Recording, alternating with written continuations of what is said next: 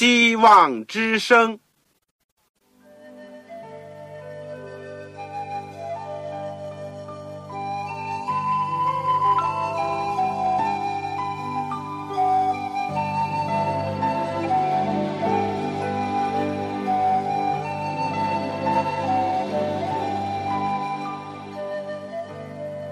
各位听众朋友，各位弟兄姐妹，欢迎您收听信徒培训这个节目。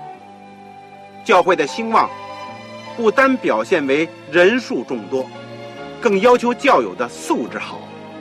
为了使教会真正达到人丁兴旺，又灵性健壮，希望之声特别为广大的信徒制作了信徒培训这个节目，满足主内同工同道的需要。信徒培训由黄牧师主讲，将有多种课程推出，欢迎弟兄姐妹们踊跃参加。下面我们就把节目时间交给黄牧师。各位亲爱的弟兄姐妹、呃，组内的同工同道，你们好！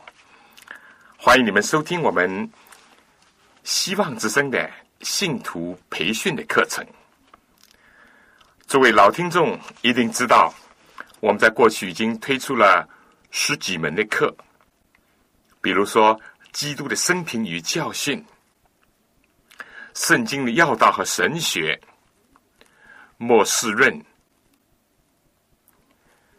护教学、正道法、教牧学、预言之灵、卫生健康信息。以及教会增长，还有圣经考古学。而后来一个阶段呢，我们集中在学习保罗的书信。我想，我们已经学过了保罗的早期著作，保罗的教母书信。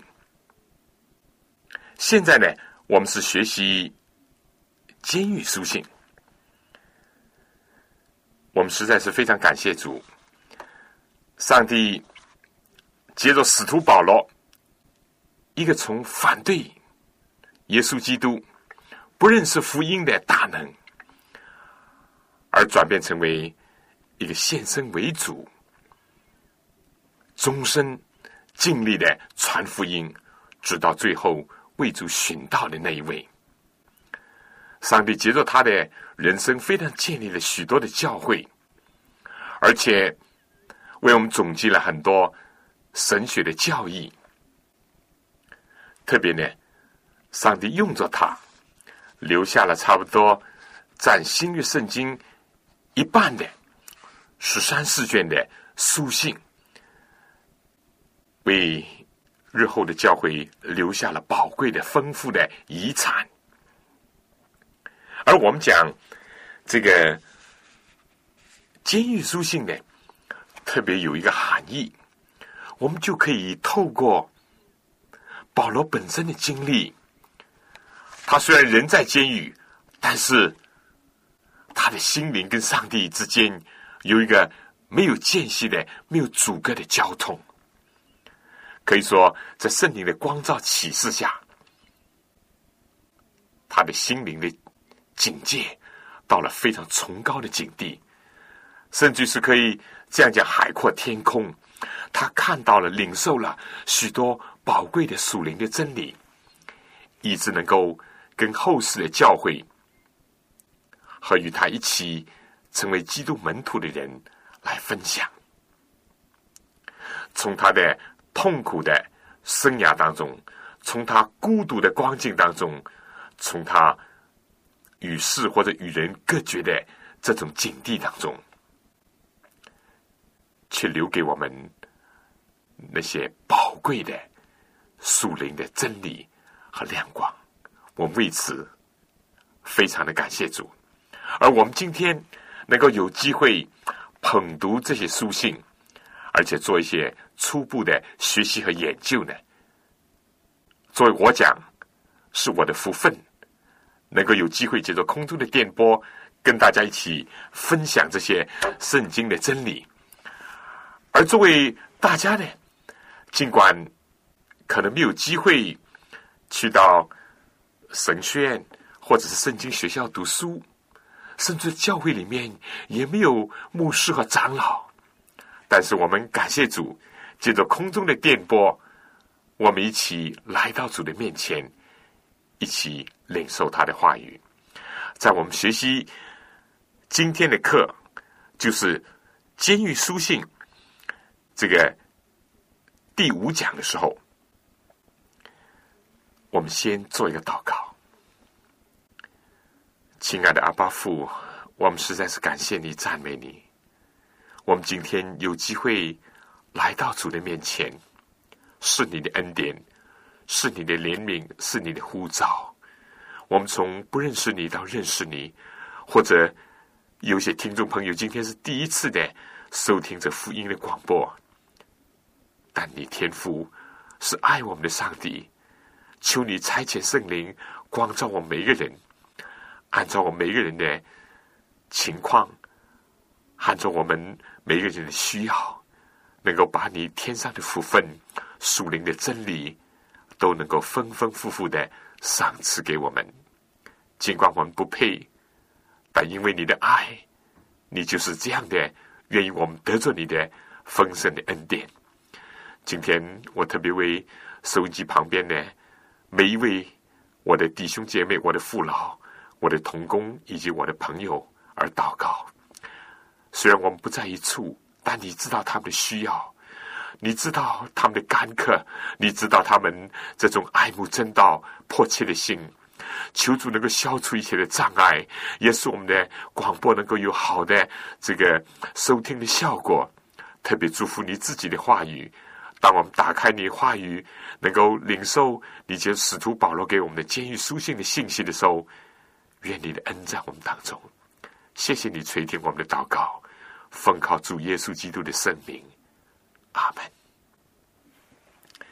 这个，我们今天呃，先把这个圣经读一读。有圣经的，请打开以弗所书。我们说监狱书信包括了以弗所、格罗西书、腓利比书，还有腓利门书。以弗所书第一章第七。到十四节，我们先读一读这个经文。第七到十四节，今天呢，我们继续讲天上各样属灵的福气的第三部分。题目就是明白他旨意的奥秘。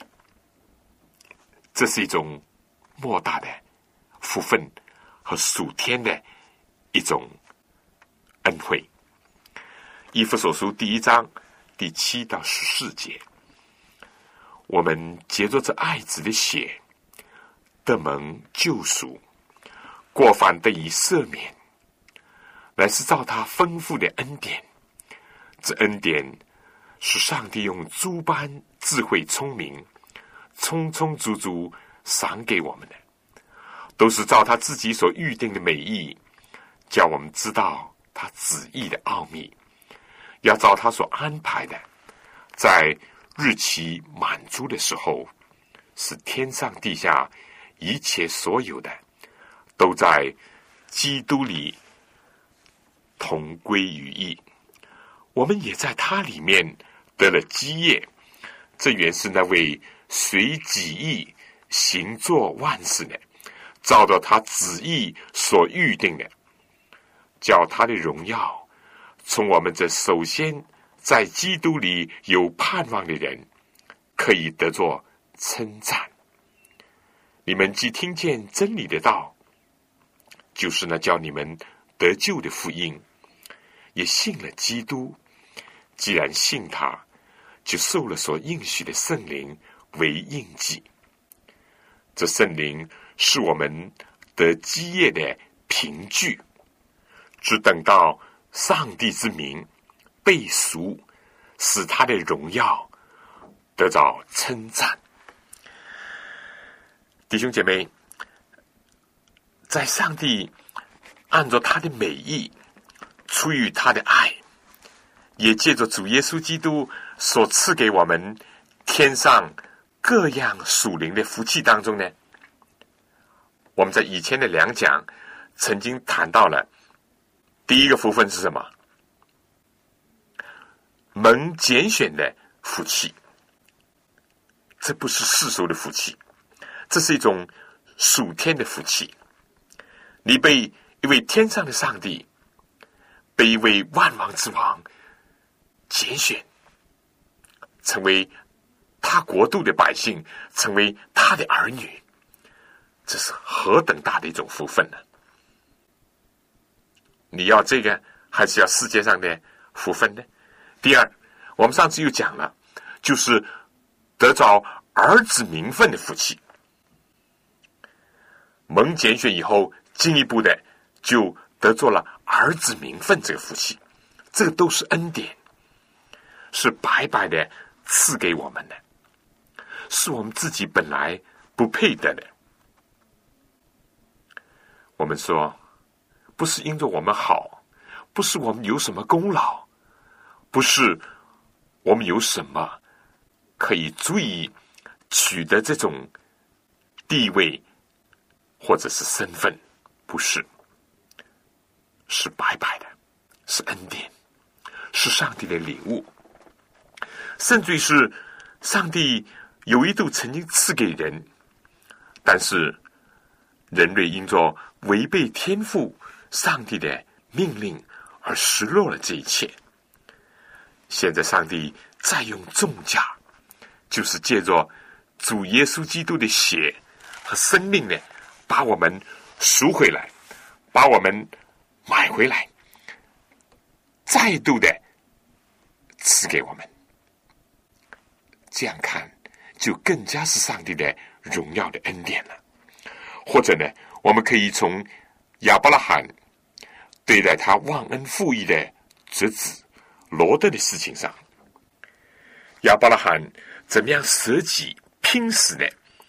从掳掠罗德所有一切的四个王的手下，把他解救出来，把所有夺去的东西呢，再收回来，而还给罗德。我想这件事情。也可以作为一个非常微弱的一个例证。上帝把我们失去的东西从撒旦的手下夺回来，再归还给我们。你我有什么感受呢？我想也可以从主耶稣基督在路加福音十五章浪子的比喻当中看到天父。是怎么样的宽恕、接纳、赏赐这个失而复得、死而诱惑的浪子的势力当中呢？得到一些感受。由于耶稣基督的牺牲，使我们得蒙救赎，重享儿子的名分。我们先前的过犯呢，也得蒙赦免。保罗说过，这是恩典，是上帝丰富的恩典、荣耀的恩典。因为耶稣基督的牺牲，其实也是天赋上帝的牺牲。这正是天赋的荣耀。撒旦呢，他是以抢占为荣耀；人呢，以得着什么为荣耀。上帝是以爱、以舍己、以牺牲为他的荣耀。十字架呢，在人看是一个羞辱，但在上天看呢，这正是天赋的荣耀。在世界看，十字架是一个损失，但它正表明了上帝的丰富。我们的蒙救赎，这是上帝的荣耀。我们自己失去的一切，上帝都重新的赐给我们，正是他丰盛的一种表现。我们从罪奴成为上帝的儿女，这是他的恩典。而且是奇异的恩典。这个约翰·纽曼正是由于自己这种亲身的经历，使他想到自己一度像他在奴隶船当中所见惯的奴隶这样的痛苦受折磨，被奴隶主任意的摆布。今天呢，他居然能够在真理当中，因着上帝的儿子。得以享受自由，更加成为一个见证上帝，并且去这个转救其他仍然在罪的奴役下的生灵的人，结果使得约翰纽门呢感受万分，因此呢，他也就写下了这首奇异的恩典的著名的圣诗。我想下面请大家先听一首奇异恩典。She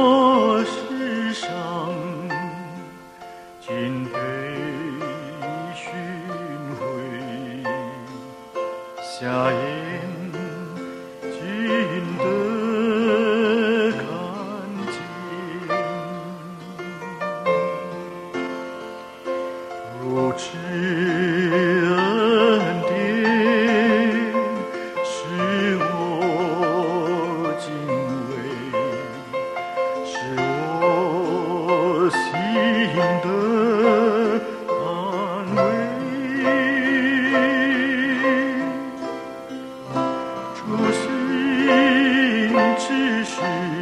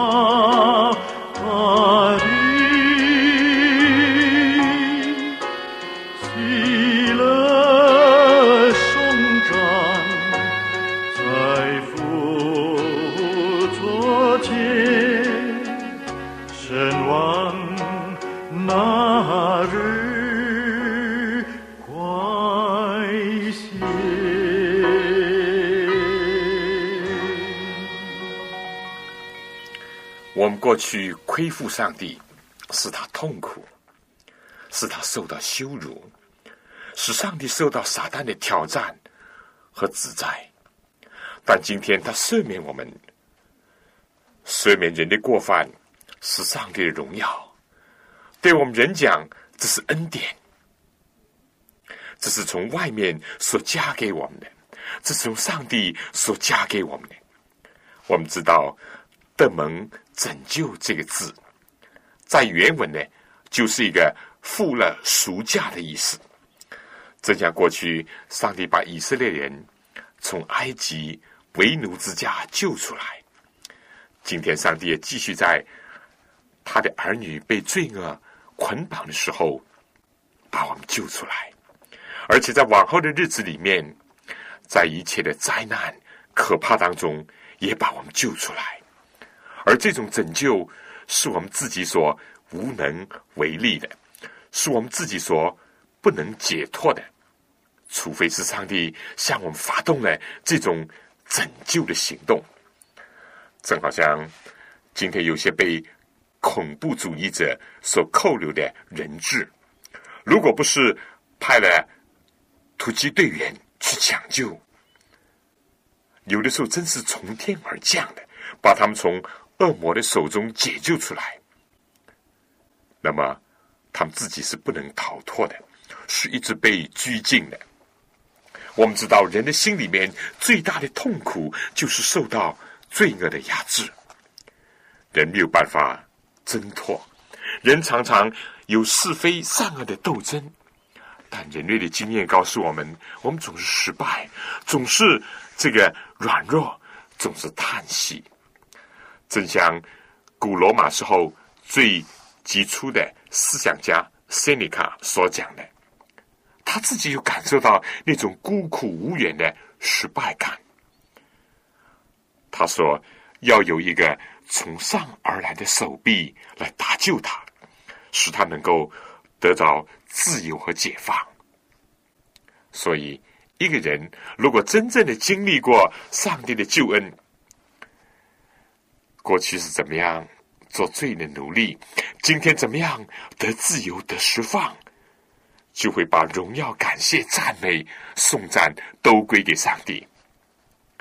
但可惜，我们有的时候也会像以色列人那样，当他们过了红海得蒙解救的时候，他们歌唱、欢欣跳舞；但不久在旷野的路途当中，他们就忘记了他们得到自由的身份，他们甚至流连过去在埃及的生活。但愿我们今天不要再重蹈他们的覆辙。同样的，赦免。也是一个极大的福分，是上帝给人的恩典。大卫在犯罪以后，在诗篇三十二篇形容他的心境、他的身体的状况，他昼夜不得安宁，好像有一块大石头，或者是有一个巨大的手按在他的心头上，使他喘息，使他消沉。但当他的罪，自己承认了得蒙赦免以后，他就说：“这样的人是有福的，是快乐的。犯罪的人必定要死，这本来是人类的结局。但今天我们的罪，我们的死罪都得蒙了上帝的赦免，这是多么大的一种福分呐！记得大文豪莎士比亚在理查第三的。”这个戏剧里面有这样几句话：“我的良心长了千百个石头，每一个石头都在诉说许许多多的故事，而每一个故事都定我是一个有罪的人。但感谢上帝，今天上帝居然可以赦免我们。感谢主，古代的世界。”人都把上帝描绘成一个可怕的审判官，一个极其凶恶的一个纠察、收索人罪孽的这样一位。但上帝在基督里面告诉我们一个信息，就是他是一个有恩慈、有怜悯、不轻易发怒、赦免人的罪孽和过犯的上帝，是位爱的上帝，而不是一个恨的上帝。如果要说上帝是恨的上帝，他只恨罪恶，而不恨罪人。非但不恨罪人，而且他爱罪人，爱到一个程度，甚至愿意牺牲他自己来拯救我们。让我们来感谢上帝，让我们来颂赞他，让我们扬起身来赞美他的名。第八节是怎么样讲呢？这恩典。是上帝用诸般智慧、聪明、充充足足赏给我们的，都是照他自己所预定的美意，叫我们知道他旨意的奥秘，知道他旨意的奥秘，这是另外一种天上的属灵的福气。同样的，也是恩典，也是赏给我们的。我想，在我讲解之前，请大家听一首歌，真实的应许。上帝在圣经里面这样答应我们，这是真实的。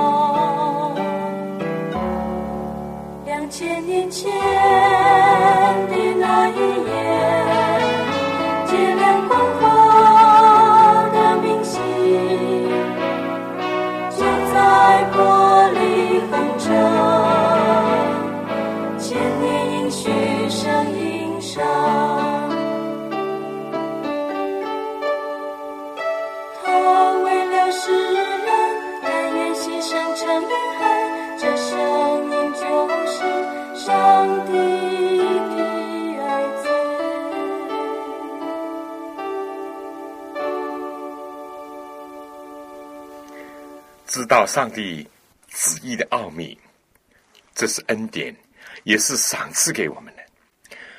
圣经讲，非但赏给我们，而且充充足足的赏给我们。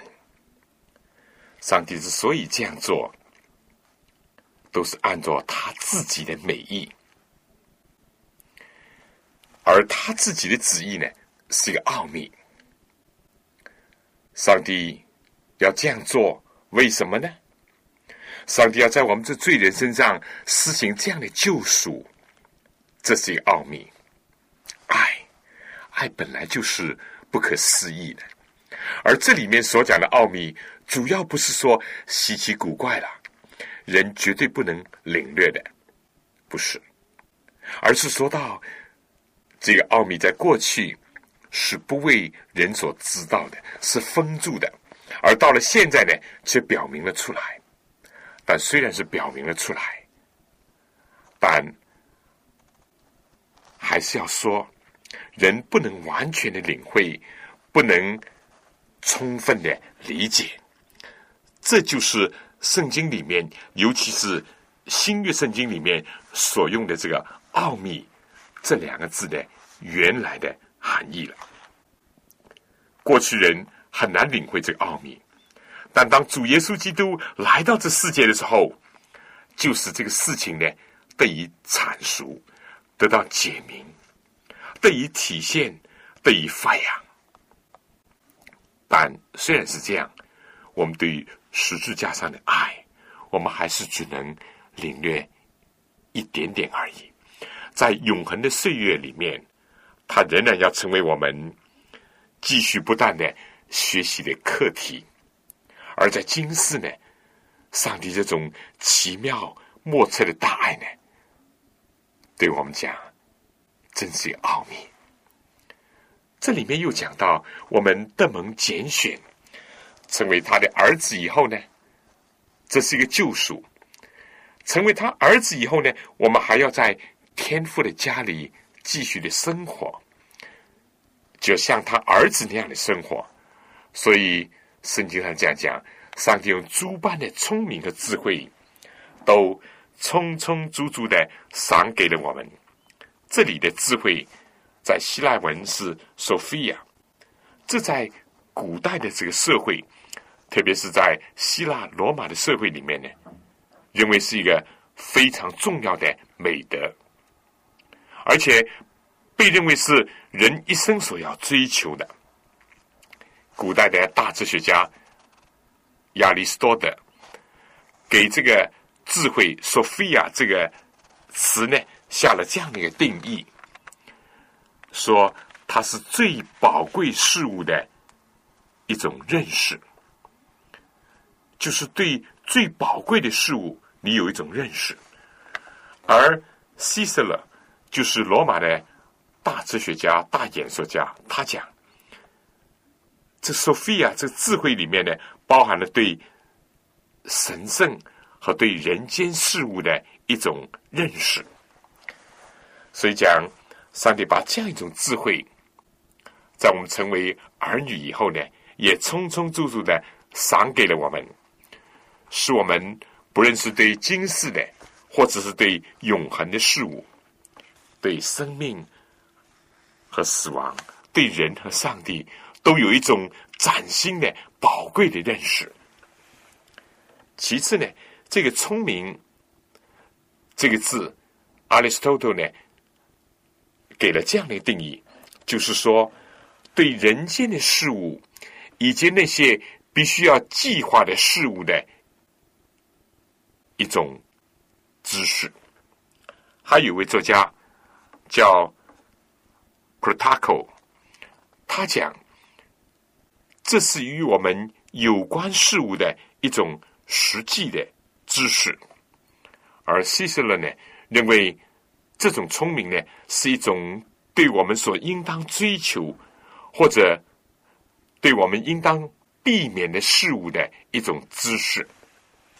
至于柏拉图呢，他认为使我们判断什么是应当做，什么是不应当做的一种知识。有了这种知识，就是有聪明。换句话可以这样讲，这个聪明就是使我们能够去解决那些每一天的，或者是今生生活当中所遇到的具体问题的一种知识和聪明。我们谢谢主，保罗在这里用了这两个字，意思就是讲，上帝在基督耶稣里面把我们救赎出来，同时呢，也把这样一种。能够让我们明悟到将来的永生，又能够处理和应付今世每一天的具体事物的聪明智慧，都赏给了我们。这就是天上各种属灵福分当中的另外一种了。弟兄姐妹，我想你一定会记得所罗门。当上帝问他：“你向我要什么？”他怎么样讲？所罗门不求其他的东西，他只求天上的智慧。后来上帝就称赞他说：“呢，你不求长寿，不求富贵，也不求消灭你的仇敌等等，你所求的难得。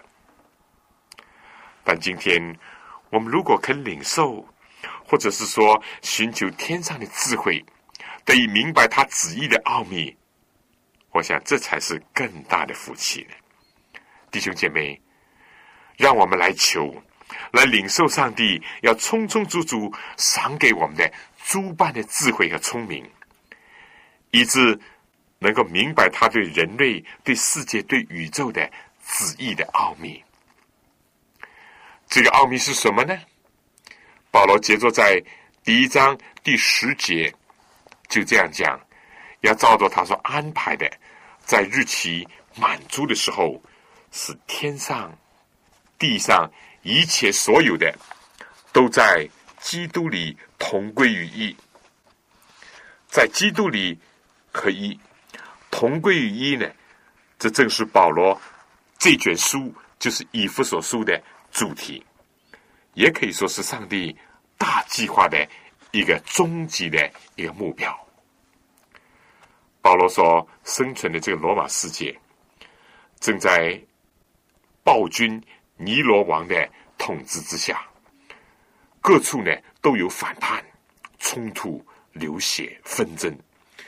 不仅仅在奴隶和奴隶主之间，在被占领、被征服的民族和宗主国之间，和统治他们这当中。或者是在犹太人和外族人以及基督徒之间，也有着很多的隔墙和矛盾。因为首先，人心就是一个最大的战场，在寻获基督以前呢，永远没有真正的宁静和和谐。而以宏观来看呢，这个地球虽然受着地心吸力的作用。还运行在天体当中，维系在轨道上。但就其和上帝的旨意来讲，我们这地球已经是一个失落的星球，一个溢出的一个世界，是上帝平安的曲调当中的一个不和谐音。今天的世界，不论是个人、家庭、教会、种族、社会、国际之间，都需要。团结合一，世界上人渴望已久，但是呢，终不可得。唯一的指望是在基督里面，基督徒在主里面的合一，或者是说教会在真道上的合一，就成了这种宇宙复合以及天人完全合一的一个预示和保证。讲到这里，我们各地的教会、各地的基督徒团体，都应当深刻的反省一下：我们有没有讨上帝的喜悦？有没有达成他的心意？在合一的施工上，我们还有什么问题？有什么差距？甚至有什么亏欠？我们应当如何的求主怜悯、求主帮助？我想，下面呢，请大家听一首歌，作为我们的祷告。主照你旨意，我们先要自己遵行上帝旨意，我们才有基础，可能和其他的人合一。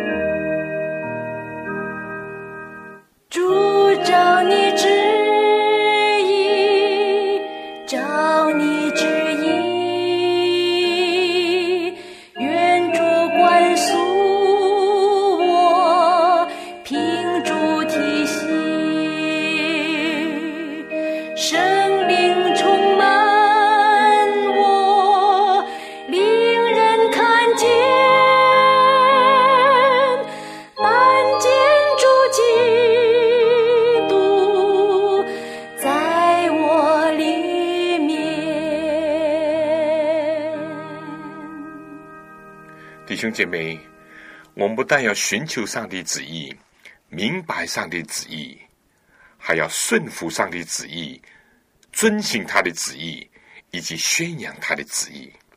你说是吗？好，上帝为了达成这个目标呢，有他预定的美意和计划，而且在他的时刻表里面，日期满足。我们说，在原文呢，它是用那个复数，表明上帝救赎世界和人类的计划是逐步的推进的，是层层的展开的，不能作为救赎计划实施的预表。就是说，以色列人在埃及为奴，结果到了一定的时日，就由摩西领出来，或者是说，即使时候满足，上帝的儿子就为女子所生。以至于他的受尽、他的被钉、复活呢，都是有定时的。时候还没有到的时候，人们不能下手害耶稣；时候不到，他仍在坟墓里担待人的罪辜。复活以后四十天，他才升天。上帝或者赐人属灵的智慧，作为一种福气呢？就能够借着预言、预表、预示来明白这个奥秘，或者在事情成就的时候，这个由这个智慧和聪明的灵，让人呢领略他的旨意的奥秘。这就是“奥秘”这个字原文的含义了。主要呢，不是指着人不能明白的，而是说事情没有成就的时候，人是不知道的；成就的时候呢，如果不借着神的恩典和说赏赐的灵呢，也还是不明白的。就是耶稣降生的事，以这件事来看吧。老亚拿西面呢，可能他们的耳朵、眼睛呢，都不如当时值班的那些祭司了。但祭司，结果他们是抱着耶稣，按手在他的头上，但是在心里面还分辨不出，这就是先知所预表、历代所等候的，尤其是以色列所仰望的弥赛亚。但老西面呢，在圣灵的启示下，只要一看见耶稣父母进来，他就伸出手，把他们的婴孩。抱过来说：“我的眼已经看见你的救恩，就是你在万民面前所预备的。”路加福音第二章二十五到三十一节。到大以里先知预言的时期，也就是七十个七最后一个七，受膏者来到的时候，当日在约旦河和约翰在一起的人，并没有认识上帝的儿子。唯有施洗约翰在圣灵的启示和小意下，知道那一位就是上帝的羔羊，除去世人罪孽的。所以你看见吗？救赎计划一步一步的展开，而到了启示录上面所讲的，上帝的仆人恶上盖印完了，以及那些为主被杀的人的数目满了，基督就必。按照预定的日子降临，可以看《使徒行传》第三章二十一节，上面讲到天父留他，等到万物复兴的时候，就是上帝从创世以来，借着圣先知的口所说的。保罗呢，也得了启示，强调上帝一切都有他的旨意、先见和时期。基督徒能够借着圣经，靠着圣灵所赐的智慧、聪明，明白上帝旨意的奥秘呢，真是一种福气。那些被世界的神弄瞎了心眼的人呢，是不会看见上帝荣耀的光的，也不会明白他的心意的。听从撒旦魔鬼的话，接受他欺骗诱惑的人呢，妄想有智慧。和上帝一样的人呢？那些自以为眼睛没有瞎的法利赛人，或者是自以为富足的老底家教会的教友呢？以及自夸在真理知识上是做瞎子领路的，但是又是骄傲自大的犹太人呢？所有这些都是看不见上帝旨意奥秘的，只是那些虚心像婴孩、清新的以色列人，那些跟从主的门徒呢？实在是有福的，因为他们的耳朵听见了从前许多的君王，甚至先知要想听而没有听见的；他们的眼睛看见了以往许多的君王和先知想要看而没有看见的。所有那些上帝奇妙的作为和他的美意，他们怎么样的成全和应验？你说这是多么的有福呢？圣经讲，我们也在他里面得了基业。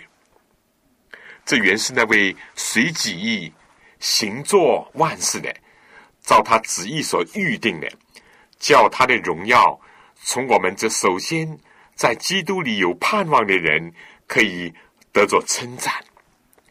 保罗又讲：你们既听见真理的道，就是那能叫你们得救的福音，也信了基督。既然信了他。就受了所应许的圣灵为印记，这圣灵是我们的基业的凭据，只等到上帝之名被赎，使他的荣耀得到称赞。对听福音、信耶稣的人，不仅在今世有得救的智慧和明白，上帝是天地合一的一个大计划，而且还有一个。他们是有份于这个计划。在天地复兴的时候，他们更加要得着基业。如果我们今天能够看到世界的十大建筑工程，或者那些古老的美丽宫殿的建筑的蓝图，或者施工计划，那当然是很好了。但是那些能够眼见它渐渐的落成，而最后又发现自己是没有份在其中的，这岂不是很遗憾吗？只有眼夫耳夫，没有进入居住之夫的，正像摩西在比斯加山顶的心情一样。但我们的上帝是大有慈爱的，他赐天各种属灵的福分给信从他的人。他是这样的一位上帝，他非但赐人信心和盼望，而且作为所望之事的实底、未见之事的确据的真信心呢，也是他所赐的。而且他为了让人对这个他所应许的基业，在没有完全来到之前呢，上帝又赐圣灵进入到我们的心中。作为我们以后的基业的一个凭据，就如以诺没有被接升天之前，心里面已经得着了上帝喜悦他的名证，也好像众先祖都因着信得着了美好的证据那样。虽然他们还没有得着所应许的。为什么呢？因为上帝给我们预备了更美的事，叫他们如果不和我们一同的呢，就不能完全。所以，上帝的福分还包括了赐圣灵在我们的心中，作为一个将来我们得到天上的他所应许的基业的一个凭据。所以，你心里面有没有圣灵是非常重要的。意思就是说，你有没有一种得救的一个印证，这是非常重要的。天庭的基业，现在既然有圣灵在心中作为保证，而且呢，又是上帝加倍的恩典和诸多的这个天上属灵福分当中的重要的一份，那么我们说明白真道，信从主耶稣基督，接受他的恩典。等候他的旨意完全的成全的人呢，真是多么的有福啊！我想讲到这里，我的心情是非常的受感动。下面，请大家听一首歌，只有感谢，不是我们配得的，不是我们应当得到的，也不是我们努力做工去换来的。是礼物，是白白的，是赏给我们的，而且是充充足足的给我们的，只有感谢。